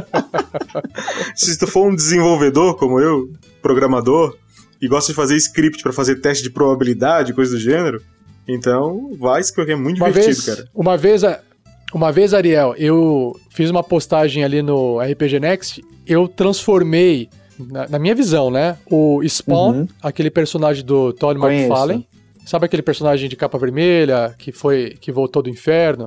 Eu adaptei ele pro D&D quinta edição. Eu falei, pô, como é que ele seria no D&D quinta edição? Com ataque de corrente, com aqueles poderes mágicos e tal. E aí eu fiz exatamente isso. Eu fui lá, fui analisar as classes e eu percebi, pra mim, que a classe do bruxo era a que mais se aproximava.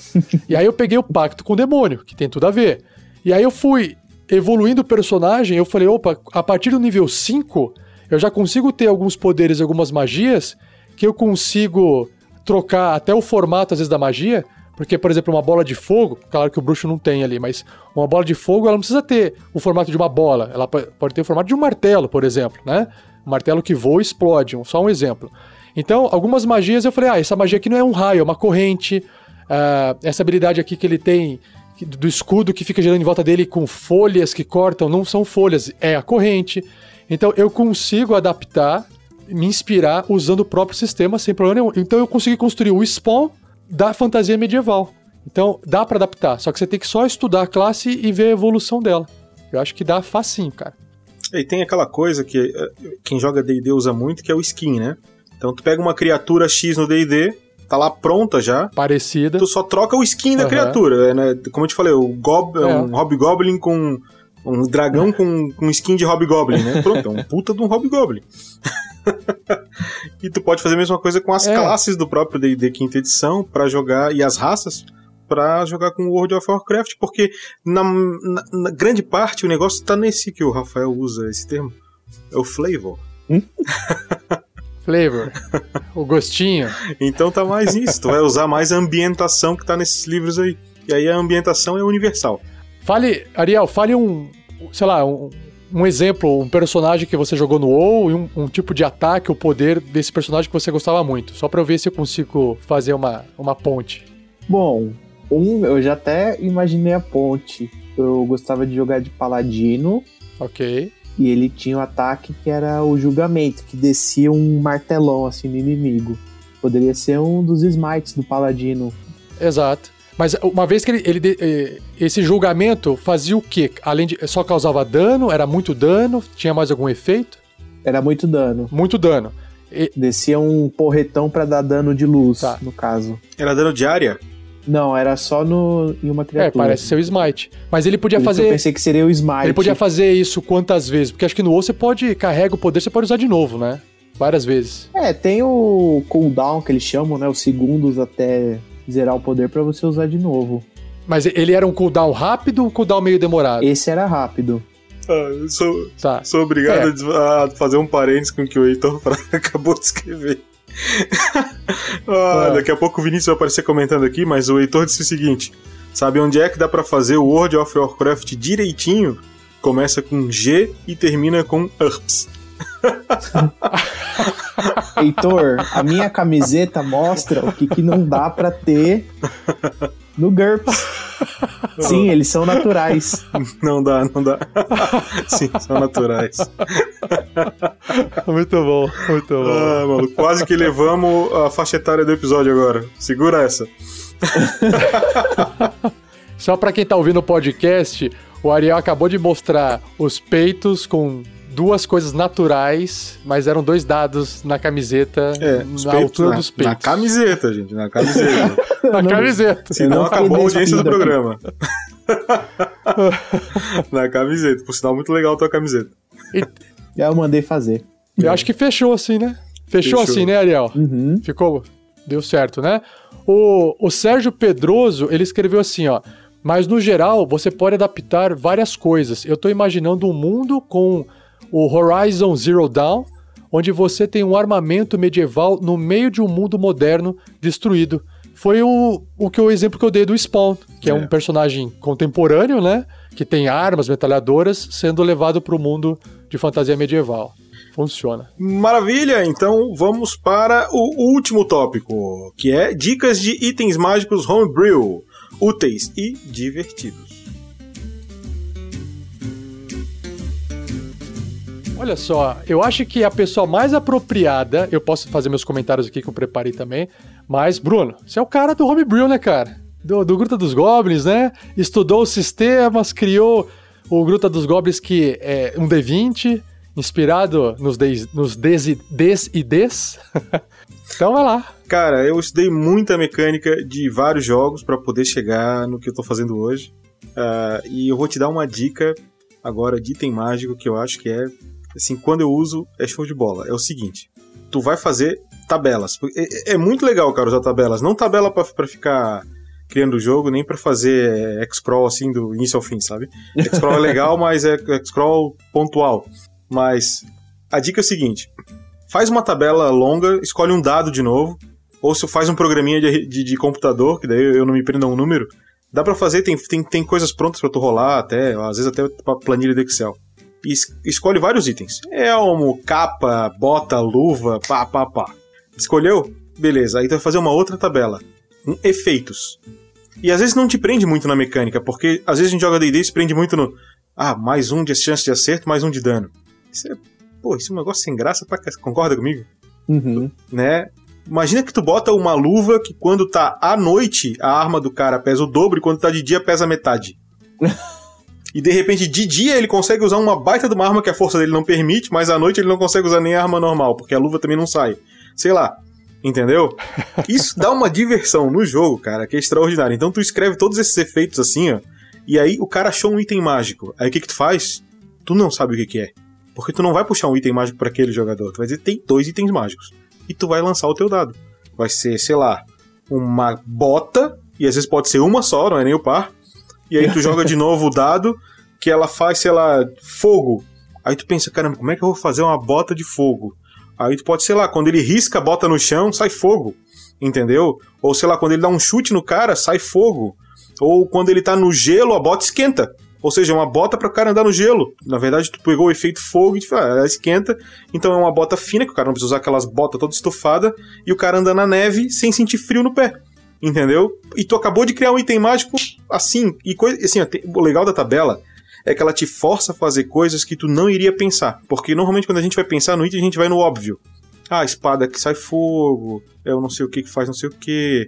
Ah, ou lá no clã que tem a bota que flutua, né, o Rafael?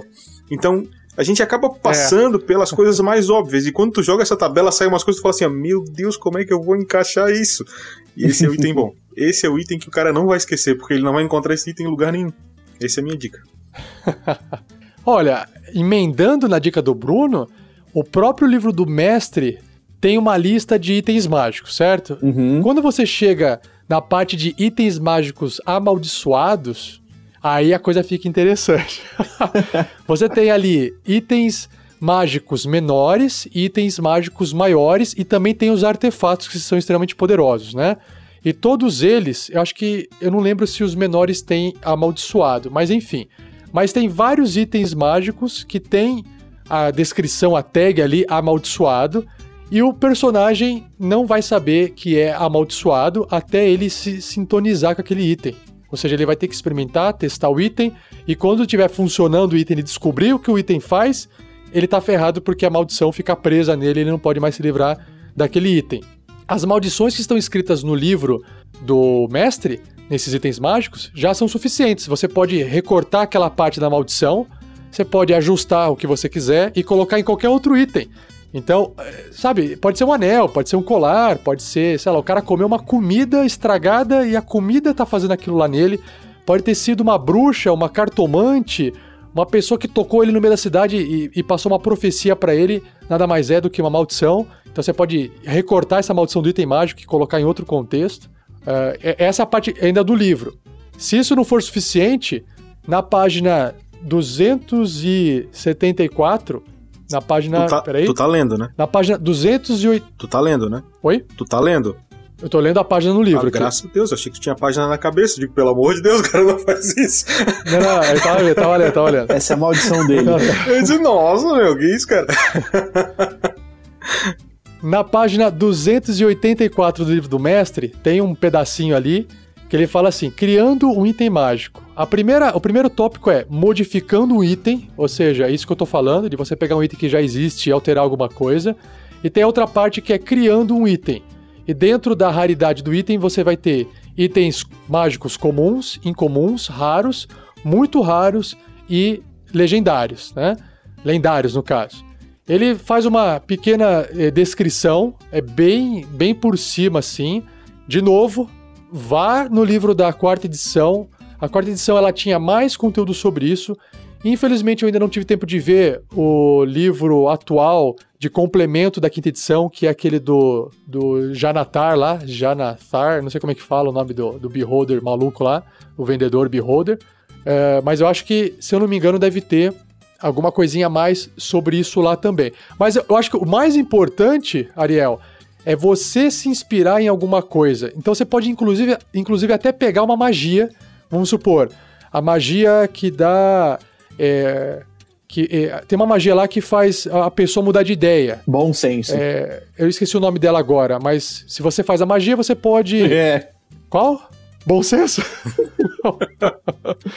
tem uma, é, é, tipo isso, só que você tipo dá um comando para ela e ela deixa de fazer o que ela gostaria de fazer ou ela faz outra coisa. Tem um nome essa magia, agora me fugiu. Casamento. Então, imagina que o. o casamento. É.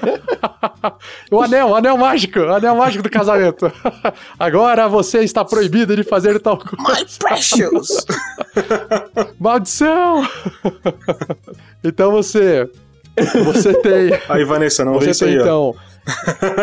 você tem um, você tem um efeito mágico.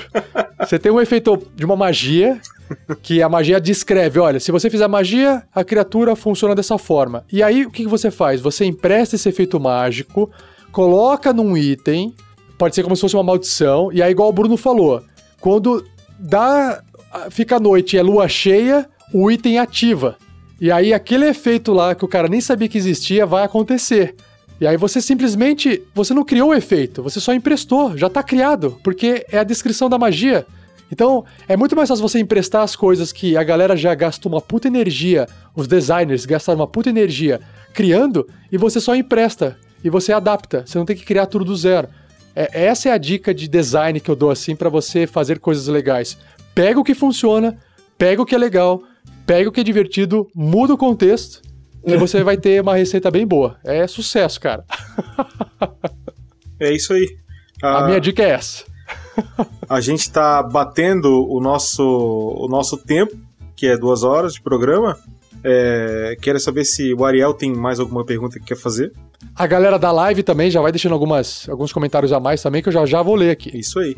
Não, acho que por hoje fechou. Vocês ajudaram bastante, tiraram algumas dúvidas, plantaram algumas ideias da discórdia. Sementinha da discórdia.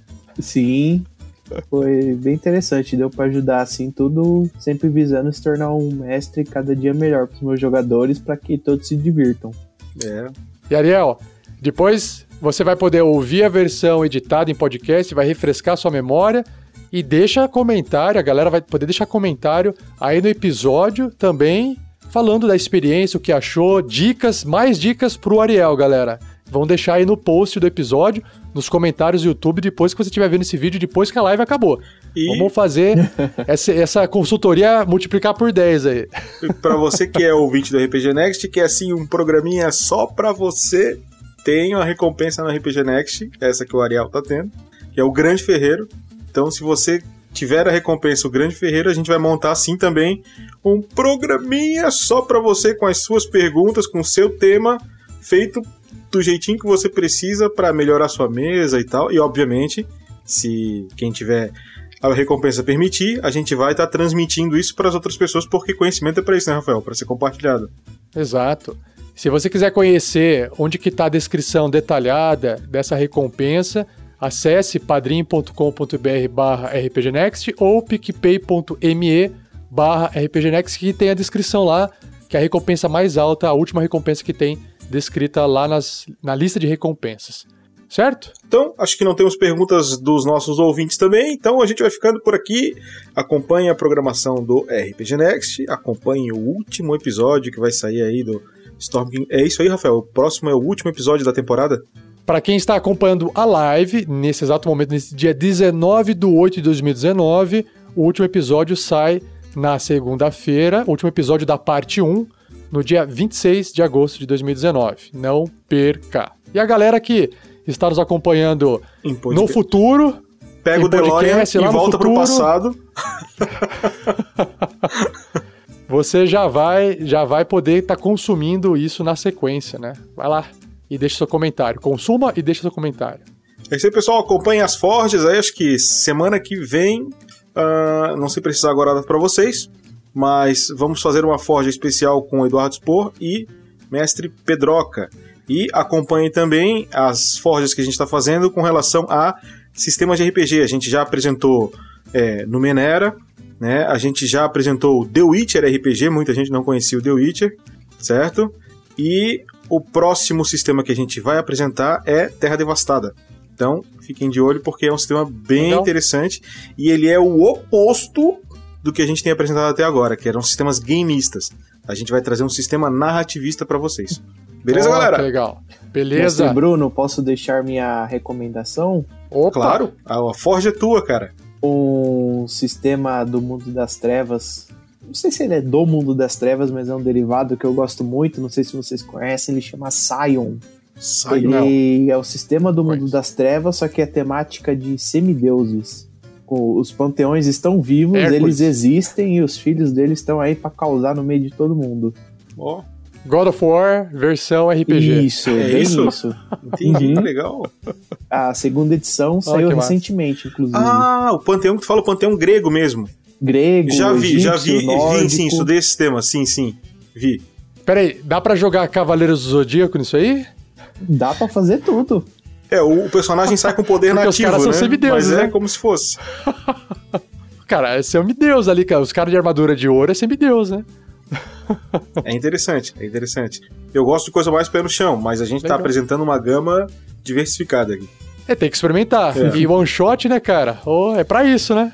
Beleza, pessoal? Show. Então, você que nos acompanhou até aqui, um É forte abraço. Você que não nos acompanhou até aqui, também um forte abraço, por que não? Você que não nos acompanhou, um abraço também, porque fica assim. Beleza? Obrigado, galera. Valeu, Ariel, pelos, pelas mensagens, pelas perguntas. Gerou um programa muito legal, muito rico. Vai ficar aí salvo enquanto houver servidor na face da Terra. Vai estar disponível pra galera. E obrigado pro pessoal do chat que ajudou na construção desse episódio, desse vídeo, dessa live da Forja. Obrigado mais uma vez, galera. Um abraço e até a próxima. Isso aí, pessoal. Apoie o RPG Next. Valeu! Valeu! Valeu, gente, até mais. Foi uma satisfação. Você que nos acompanhou no presente, muito obrigado. Você que vai nos acompanhar no futuro, muito obrigado. Você que está nos acompanhando no passado, procure o Departamento de Investigações Temporais, É isso aí, cara. errado. Aê, valeu! Abraço! Tchau! Tchau! Tchau, tchau, gente.